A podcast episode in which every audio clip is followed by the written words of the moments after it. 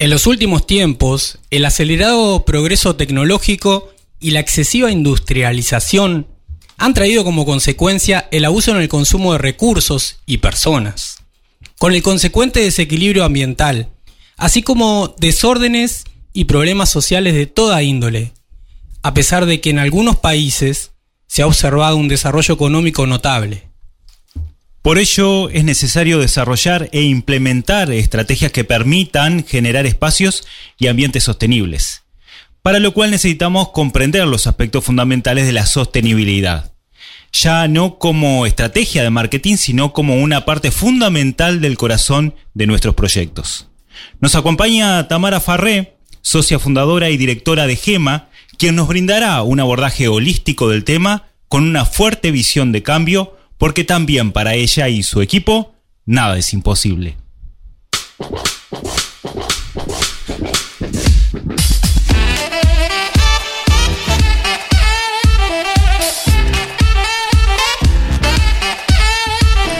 Buenas, buenas, ¿cómo están amigos de Rosario FM, amigos de Imposibles, a todos nuestros seguidores del podcast? También les damos la gran bienvenida y bueno, y nos van a estar acompañando entonces para este episodio, el número 46 de Imposibles. Arrancamos con toda la frecuencia emprendedora. Luego del programa del compañero Andy. Con este, su frecuencia explosiva. Exactamente, toda la energía a la tarde. Seguimos nosotros buscando aportar también nuestra energía. Y tenemos un gran tema para hoy. Exactamente. ¿Cuál es el tema de este episodio? Sirexa atenta, ¿eh? Muy bien, hoy vino con todas las pilas. Lo que pasa es que estaba escuchando con Andy ahí, estaba movida. Vamos a hablar de sostenibilidad, sostenibles, va a ser el tema de hoy. Imposibles, creado y conducido, como podemos, decimos a veces, Qué bárbaro. por Javier Siliuti y Eduardo Hernández. Y gracias a la confianza de Inmobiliaria Grupo Gardiol, juntos haciendo muy buenos negocios. De ANCAP Rosario estamos donde más nos necesitas. Del Centro Comercial e Industrial de Rosario, un centro de servicios empresariales en permanente actualización. Y se suma Automotora 125 en vehículos 0 kilómetros y usado. Toma la mejor decisión. Sostenibles. ¿De qué hablamos cuando hablamos de sostenibilidad? ¿Es para todo el mundo, para todo proyecto, para toda empresa o emprendimiento? Bueno, lo vamos a estar descubriendo, conversando sobre el tema con Tamara Farré, amiga de esta casa. Y podés escribirnos ya al 091-899-899. Ahí nos podés escribir, podés hacer las preguntas que quieras a Tamara y también hacer tus comentarios si conoces este tema de sostenibilidad o hacer, bueno, como decíamos, las preguntas necesarias de cómo volverse una empresa sostenible.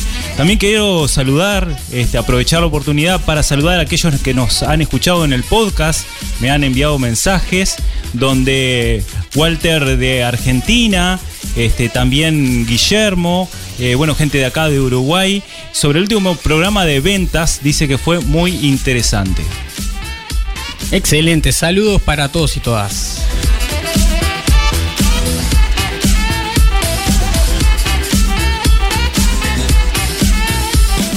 Tamara Farré, socia fundadora y directora de GEMA, responsable de coordinación de servicios. Feliz mamá, emprendedora, inquieta, soñadora, convencida de que un mundo diferente es posible si cada uno de nosotros hacemos nuestra parte. Licenciada en Ciencias de la Comunicación de la UDELAR, asesora en temas de sustentabilidad, comunicación y fortalecimiento de equipo de trabajo, facilitadora de conversaciones, procesos de transformación y proyectos regenerativos, generadora de espacios de encuentro y trabajo para reflexión y co-construcción de temas que hagan a nuestra evolución como seres humanos. Docente, cofundadora, integrante del Consejo Asesor de Sistema B en Uruguay, que también le vamos a estar preguntando sobre eso. Exacto. Y miembro activa de diferentes comisiones de trabajo de responsabilidad social empresarial, por ejemplo de DERES y ACDE. Bienvenida Tamara, cuánta cosa para compartir. Ay, bueno, muchas gracias, buenas tardes a ambos. Qué lindo, qué lindo estar acá. La verdad que los venía escuchando y así como muy, una entrada como muy de mucho, este, pero bien, feliz, contenta de poder compartir. Este, con Eduardo nos conocemos ya hace mucho tiempo. Compartimos estos, este propósito de generar proyectos y propuestas que, bueno, que nos vayan orientando a esto de, de la sostenibilidad y un mundo diferente. Así que bueno, feliz y agradecida por la invitación. Bueno, gracias a, a, de nuestra parte también a vos, porque bueno, siempre nos gusta tener a gente que conoce mucho de, de, los temas que estamos compartiendo siempre con la comunidad Imposibles. Y bueno, agradecidos por, por tu tiempo también. Bueno, Tamara, eh, queremos entrar en tema, así que nos gustaría que compartas con nosotros desde tu mirada. Bueno, ¿qué, qué, ¿de qué hablamos cuando hablamos de sostenibilidad? Bueno, bien. Bueno, a ver, eh, hay, sí hay una realidad que, que, creo que de la que puedo hablar y es de, de todos estos años. Eh, empecé a trabajar en estos temas en el año 2010, 2009. No sé si sé mucho, pero sí sé que vengo hace mucho tiempo trabajando en esto, buscando tratando de aprender, tratando de conocer y sobre todo dejándome interpelar por todas estas cosas nuevas que están apareciendo. Y bueno, y desde ahí, desde ese recorrido, sí como que les puedo compartir por lo menos lo, los hallazgos que, que, hemos venido encontrando y también las definiciones que por lo menos van, van apareciendo, ¿no? Para, para resignificar eh, por lo menos la forma en la que creemos que, que, estaría bueno empezar a hacer las cosas. Creo que la sostenibilidad sobre todo viene a traer esto, ¿no? Viene a traer una invitación a pensar una manera distinta de hacer las cosas que venimos haciendo hasta ahora. A mí me tocó entrar en este mundo a raíz de la invitación del gerente de una empresa en la que yo trabajaba de manera dependiente, este, que me dijo, mira, Tamara, está empezando a aparecer algo que es RCE, no sé muy bien qué es, pero bueno, me gustaría que, que nos fijáramos a ver si tiene algo que ver con nosotros. Y tal, y yo siempre lo cuento porque siento que fue como esta gran llave que me, que viste cuando alguien te dice, bueno, mira esto, y pones la llave, abrís la puerta y es como un mundo. Un Decís, mundo, ¿qué hay acá? ¿Qué hay acá? Todo lo que hay acá eh, me, llamaba mucho la atención, me generó como un gran imán. Y bueno, y desde ahí empecé a meterme. También este, rescato de esta historia eh, el, cómo fue, porque hubo un gesto súper lindo de, esta persona que era jefe de, de la institución y ya no está más, pero que fue, no sé bien qué es esto, pero me parece que puede llegar a tener que ver por nosotros. Y justo hablábamos en un taller de esto mismo hace, hace dos días, de que sin duda para que, para que las empresas puedan tomar esto, eh, la convicción de la dirección es clave, pero muchas veces la dirección tampoco tiene claro qué. Y tal vez ahí lo más importante es que quien dirige la organización habilita pero no necesariamente desde la certeza de saber qué hay que hacer. Entonces, bueno, desde ese lugar empecé a, estudiar, empecé a, a, trabajar en esto, empecé a meterme cada vez más, encontré en esta búsqueda la, la pasión de, de, de, lo que me encanta hacer.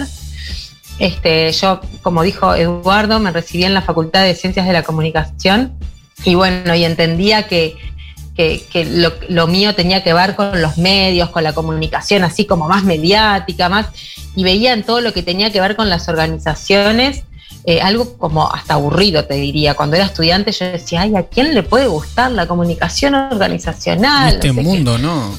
Este mundo, no, dame adrenalina, dame, ¿no? Yo venía como de ese palo. Claro. Sin embargo, cuando abrí esta puerta, me encontré con, con, realmente como mi sentido de, de propósito y creo que todo eso tiene que ver con la sostenibilidad. La sostenibilidad tiene que ver con la manera en que los relacionamos entre nosotros como personas, con el entorno, con la naturaleza. Este, y lo que nos propone es justamente repensar la manera en la que lo venimos haciendo y buscar alternativas que nos permitan seguir haciéndolo de una manera que podamos pensarnos como humanidad a muchos, muchos años más. Excelente nos rebelamos frente al no se puede Cosas de imposibles.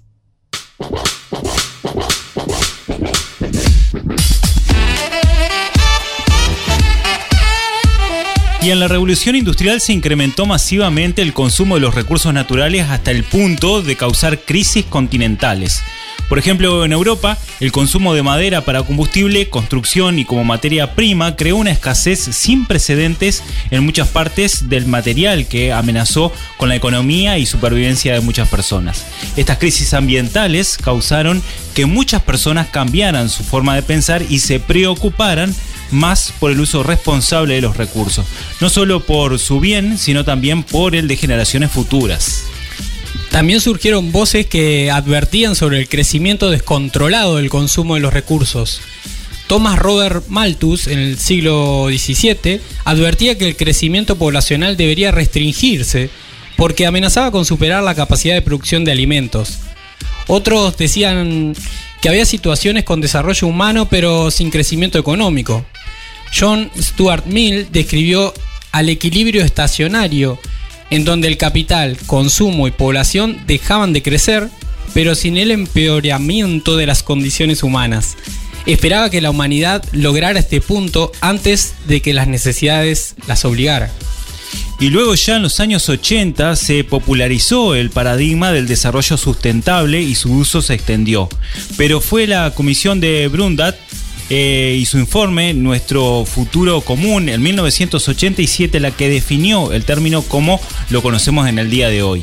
El reporte se enfoca en explicar cómo es posible lograr al mismo tiempo la equidad social, el crecimiento económico y la protección o mantenimiento de los recursos naturales. Interesante, lo subiré a nuestras redes.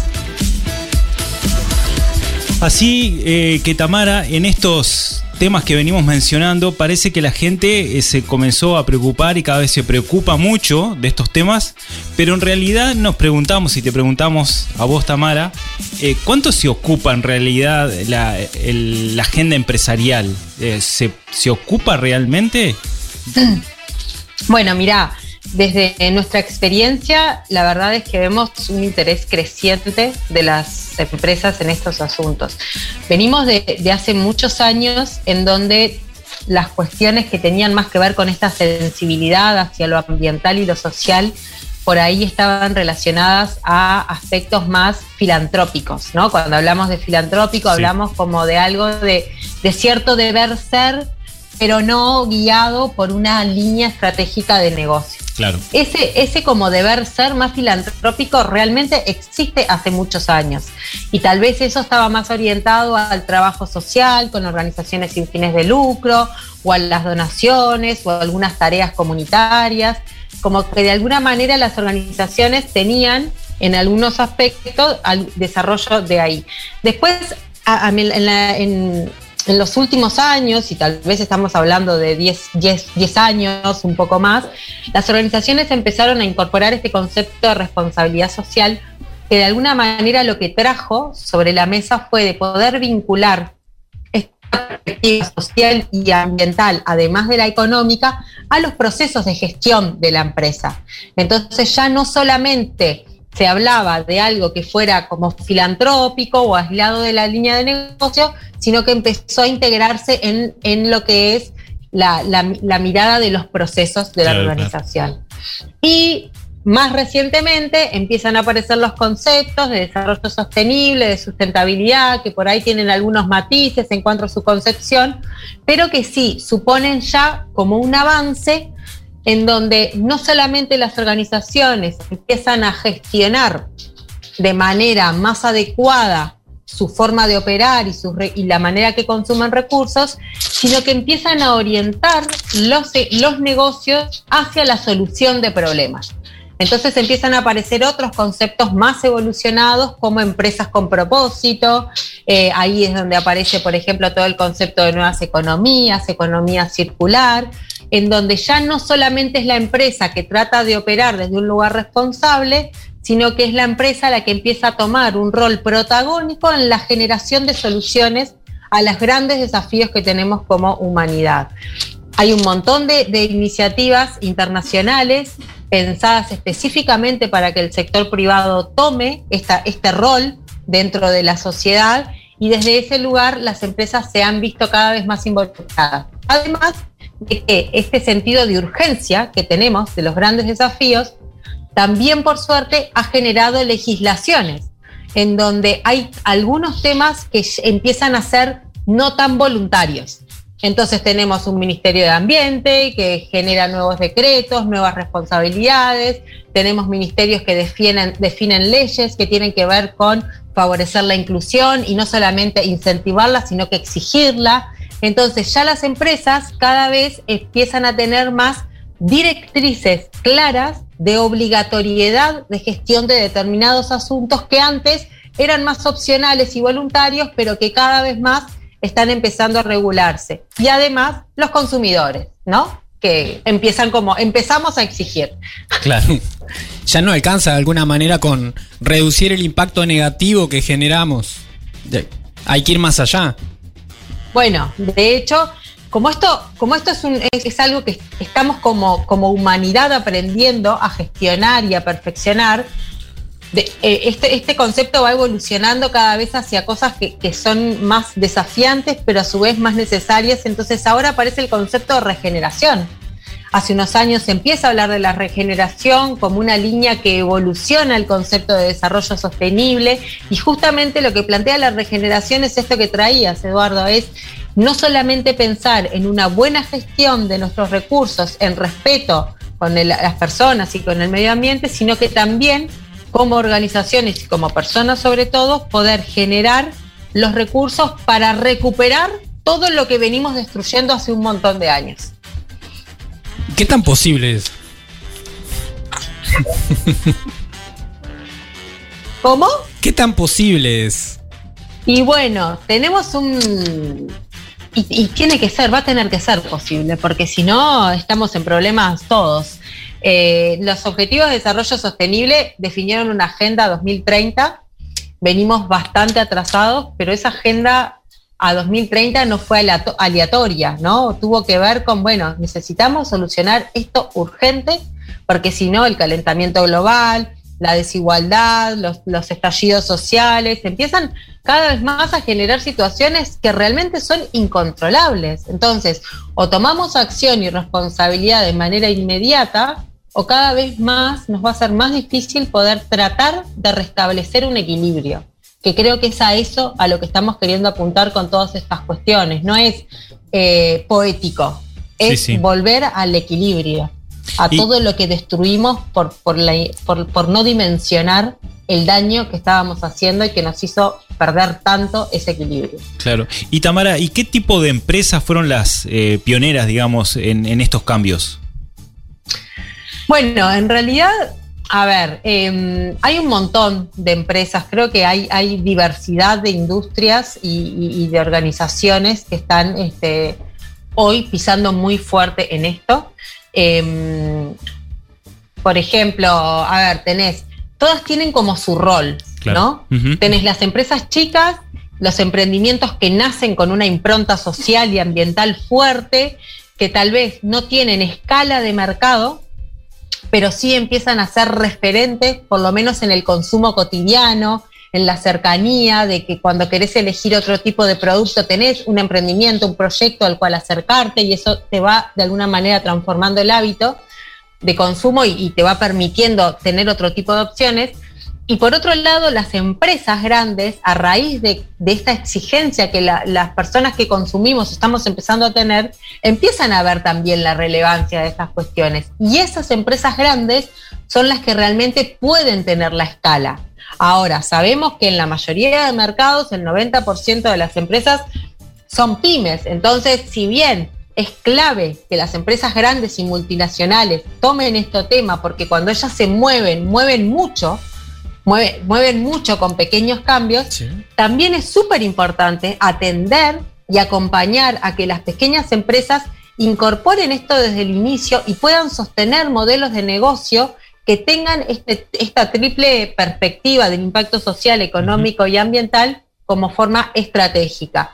No hay una industria que se, que, que se caracterice, por lo menos desde mi perspectiva, que ya está esta industria segura. Tal vez hoy conocemos un montón de emprendimientos que tienen que ver con la alimentación, que están incorporando esto, ¿no? Que, que, que tienen. Después muchos emprendimientos también que están empezando a incorporar y nacen con una impronta de economía circular muy fuerte, eh, organizaciones sociales en la producción de determinados tipos de, de productos y elementos que trabajan a, a, partir de residuos o empresas que tienen un fuerte foco social, pero de alguna manera lo interesante y a lo que tenemos que apuntar es que todas las empresas podemos mirarnos desde este lugar.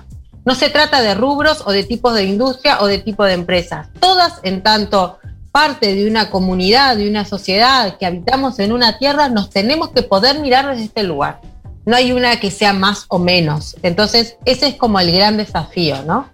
Poder cambiar nuestra manera de gestionar la organización.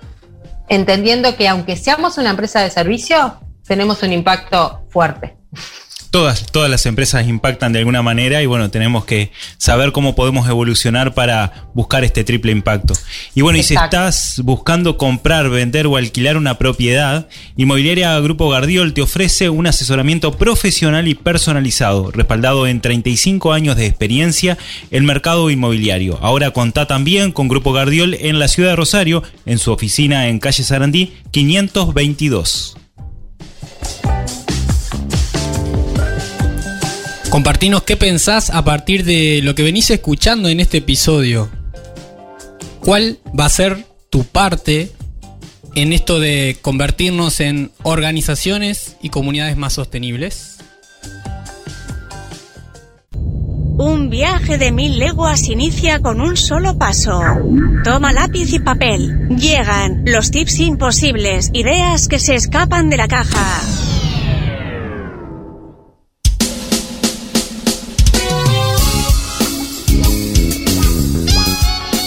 Bueno, hemos hablado de sostenibilidad con Tamara Farré eh, y con quien vamos a compartir también los tips imposibles.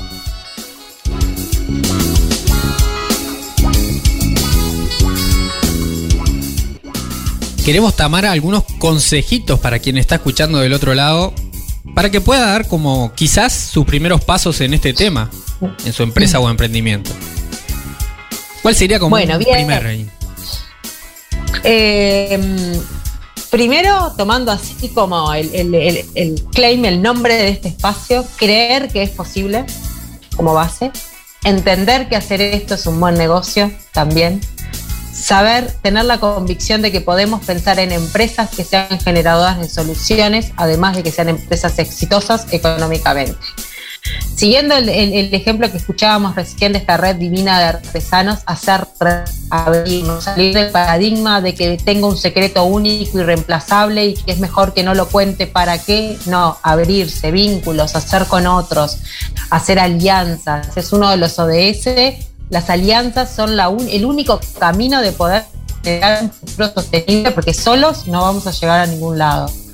Medir para gestionar, o sea, gestionar, medir y poder evolucionar, ponerle número, ponerle procesos a, las cosas que hacemos, este, hacernos la pregunta, ¿para qué hacemos lo que hacemos? ¿Y cuál es el problema que estamos queriendo solucionar? Porque a veces nos enamoramos de la solución, pero nos olvidamos del problema. Entonces, no perder de vista cuál es ese problema que estamos queriendo resolver y mirar cómo vamos haciendo que nuestra solución atienda esa situación. Justo en eso estaba hoy, estoy armando un taller de formulación de proyectos y amo esta frase que dice, enamórate del problema y no de la solución. Justamente, Exacto. en la solución nos perdemos muy, eh, información valiosísima. De, al, que, que, por otro lado, si nos permitimos comprender mejor la situación, ganamos muchísimo. Y en esto involucrar a a la gente también, ¿no? Bueno, ahí eso, me, me, anoté así cuando, cuando me preguntaste cosas que me venían, el escuchar, escuchar a las personas y los grupos de personas con quienes trabajamos. En una empresa, a los proveedores, a los clientes, a las personas que trabajan, ahí aparecen siempre las llaves de, cómo podemos hacer lo que hacemos de una manera mejor.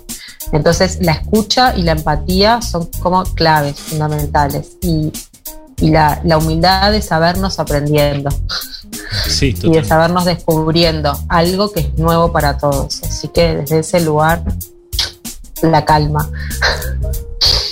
Genial.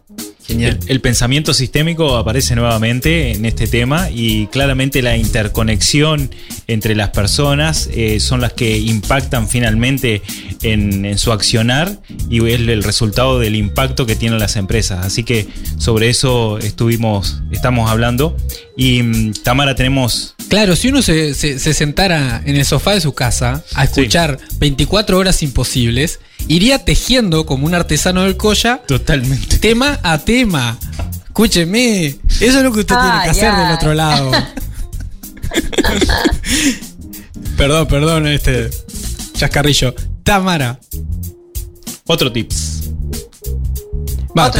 te, hago segundo, pero diste ahí como 7, 8. Ah, vos me dijiste, taca, taca, taca, taca. y empecé. Pa, pa, pa, pa, pa, pa, Excelente. así como una, una li. A ver. Eh, pero está bárbaro porque la gente, aunque lo esté escuchando en vivo, lo puede volver a escuchar en Spotify, YouTube, y Apple Podcast y ahí va anotando. Claro, y puede ir interconectando y va tejiendo.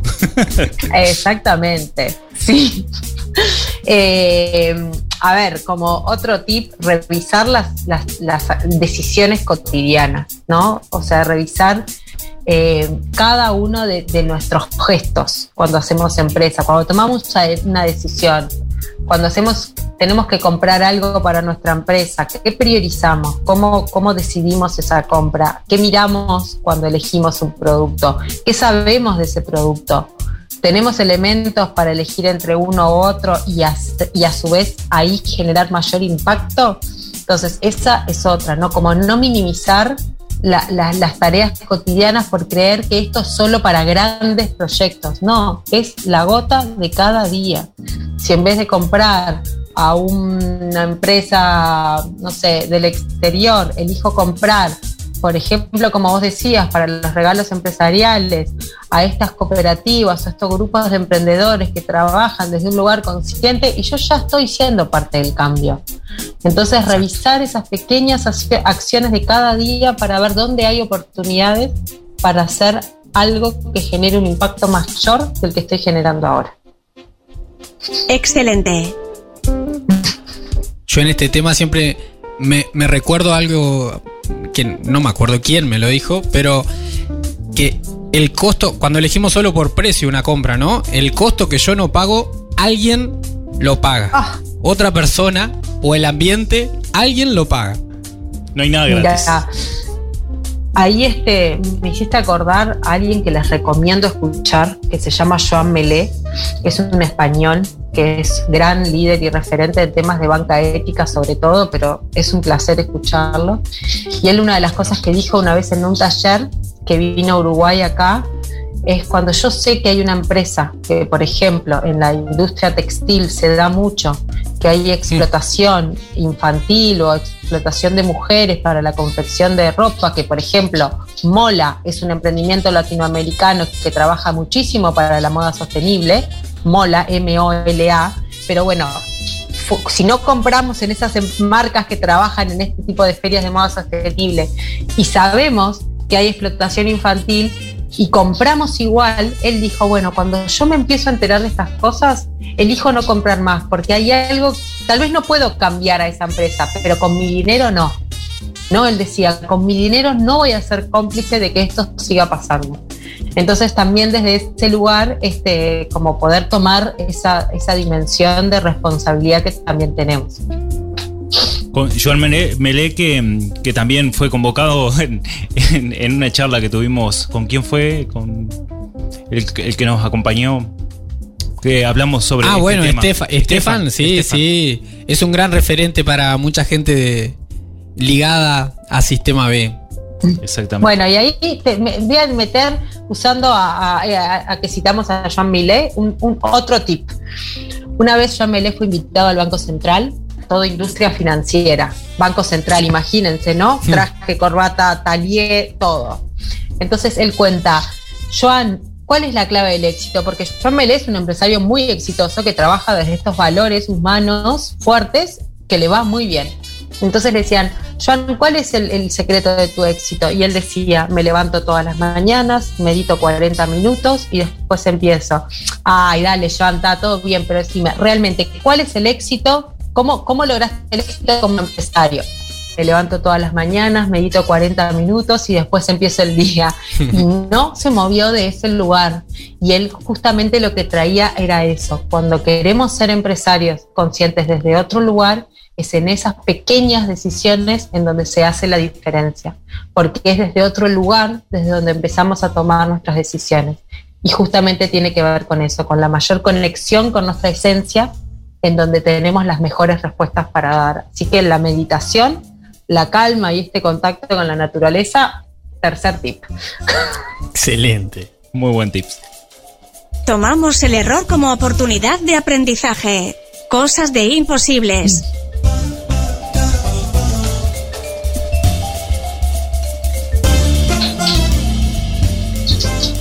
¿Tenemos otro tip para compartir?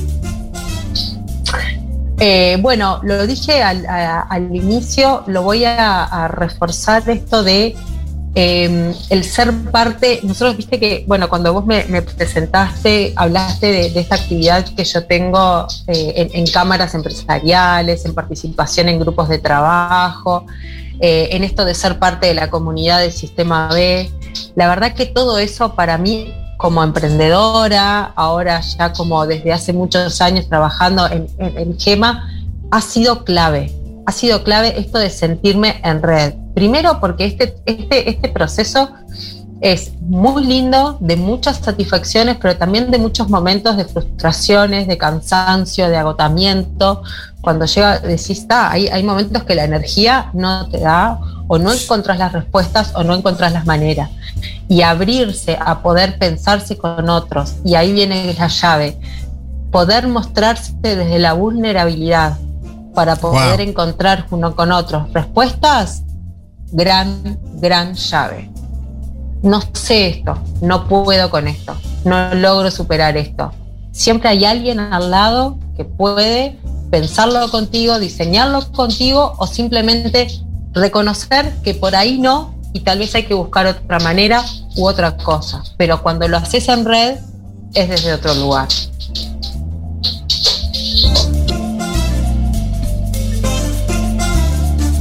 Y estos fueron los tips imposibles con Tamara Farré, quien nos ha acompañado a lo largo de todo el episodio número 46, hablando sobre sostenibilidad. Seguinos en Facebook e Instagram. Somos imposibles.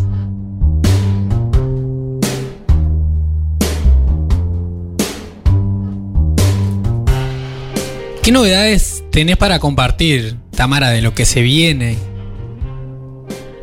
Ay, el otro día me llegó un correo que decía 11 de agosto. Y dije, ¿what? 11 de agosto, ¿cómo recién empezó el año? Para. bueno, 11 de agosto.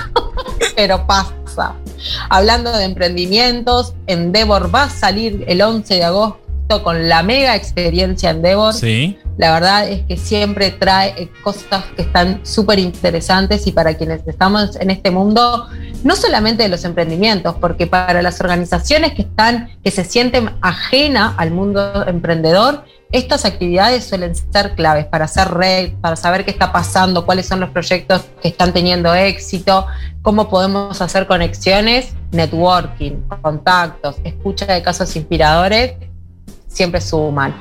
Próximamente, nos venimos mucho más acá cerquita. 11, 10, sí.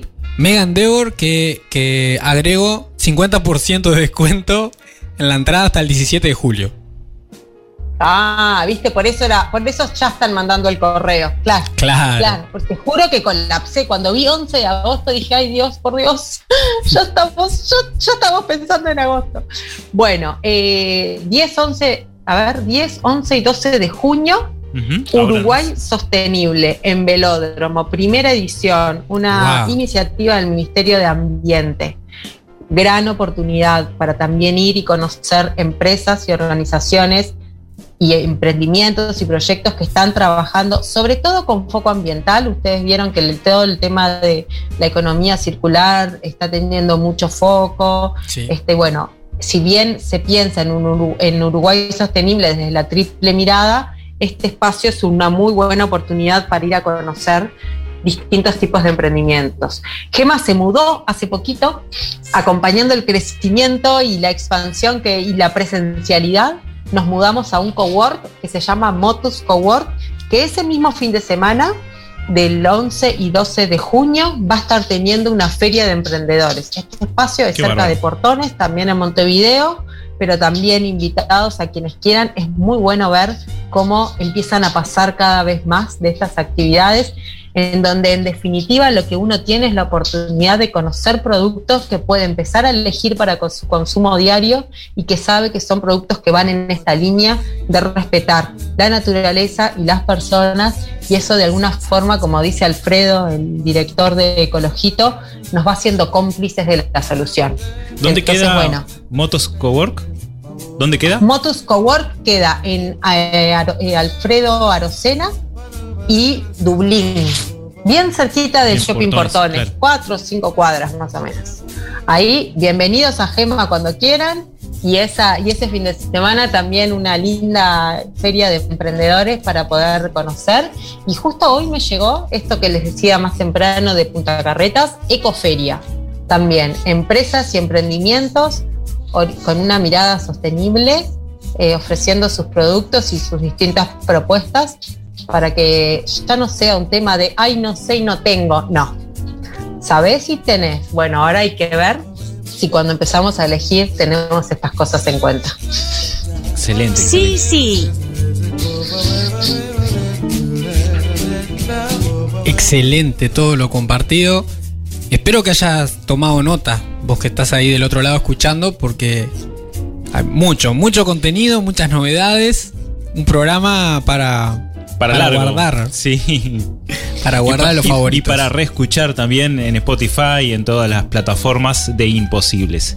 Bueno, y queremos, eh, Tamara, un mensaje final para toda la comunidad Imposible, para todos los emprendedores, para todos los empresarios, aquellos también que están teniendo una mirada hacia estos cambios que se están produciendo y que se quieren, bueno, obviamente eh, manifestar de esta forma y, y hacer, Tomar acción. generar el cambio desde la acción.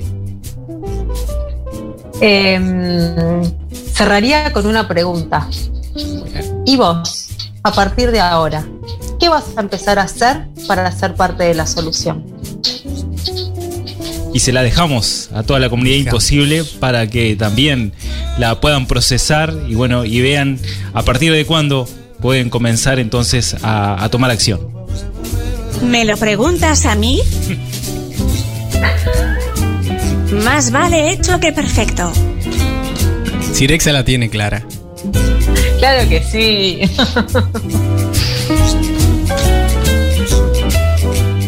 Tamara Farré, directora y socia fundadora de Consultora Gema, un placer compartir, con- haber compartido este espacio con vos, como tantos otros momentos compartidos.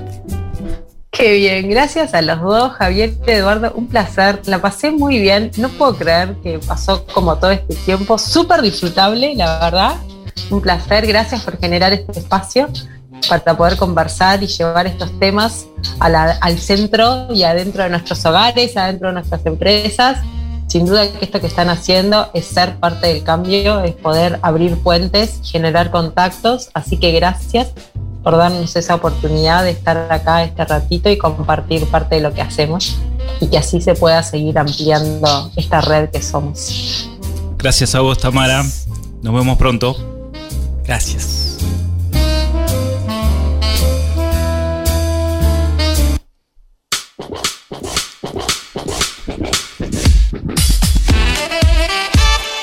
Bueno, y nos vamos, nos vamos también nosotros. Tenemos para el próximo episodio el número 47. ¿Qué tenemos, Eduardo? Viernes 10 de junio, 18.30 horas, vamos a hablar sobre negociación. Wow. un gran segmento, una gran actividad, un área importantísima en toda empresa o emprendimiento Y vamos a estar hablando de esto con parte del equipo del Grupo Gardiol. Bueno, sí, parte del equipo de Grupo Gardiol nos va a estar acompañando, ya que realizan muy buenos negocios. Vamos a hablar de la negociación. Bueno, pero es un tema que ah, trasciende la parte de las empresas, los emprendimientos. Negociar, negociamos todo el tiempo, así que va a ser súper interesante tocar este tema. Ustedes son imposibles. Y todo va a ser posible gracias a Inmobiliaria Grupo Gardiol junto haciendo muy buenos negocios. ANCAP Rosario, estamos donde más nos necesitas. Centro Comercial e Industrial de Rosario, un centro de servicios empresariales en permanente actualización. Y Automotora 125 en vehículos 0 kilómetros y usados, toma la mejor decisión. Así que invita a todos tus contactos a escuchar este y todos los episodios anteriores en Spotify, YouTube o en la plataforma preferida. Eh, suscríbete a este programa para no perderte nada. Gracias por acompañarnos una vez más en esta segunda temporada de Imposibles. Somos Cirexa, Soy Sirexa. Muy bien, Sirexa. Javier Siliuti y Eduardo Hernández, quienes junto al equipo de Rosario FM y junto a vos hacemos posible lo imposible. Haz clic en el botón para no perderte nada y compartí este programa con tus contactos. Imposibles es una producción de Rosario FM. Creación y conducción, Javier Filiuti y Eduardo Hernández. Arte y diseño, Eco Comunicaciones. Edición y mezcla, Rodrigo Amado y Eduardo Hernández.